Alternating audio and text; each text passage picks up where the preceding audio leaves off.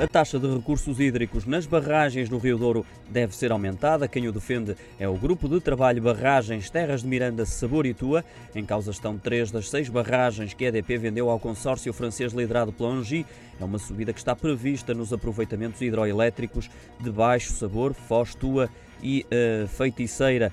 Eh, que vão gerar uma receita de quase 67 mil eh, euros este ano, mas com a subida gradual da taxa, a partir de 2025 passam a pagar 751 mil euros anuais. Segundo o grupo de trabalho, as concessões que atualmente existem não compensam o território afetado, pelo que se torna necessário corrigir esse aspecto. O relatório defende ainda que parte da receita seja utilizada para financiar projetos de proteção e valorização de recursos hídricos.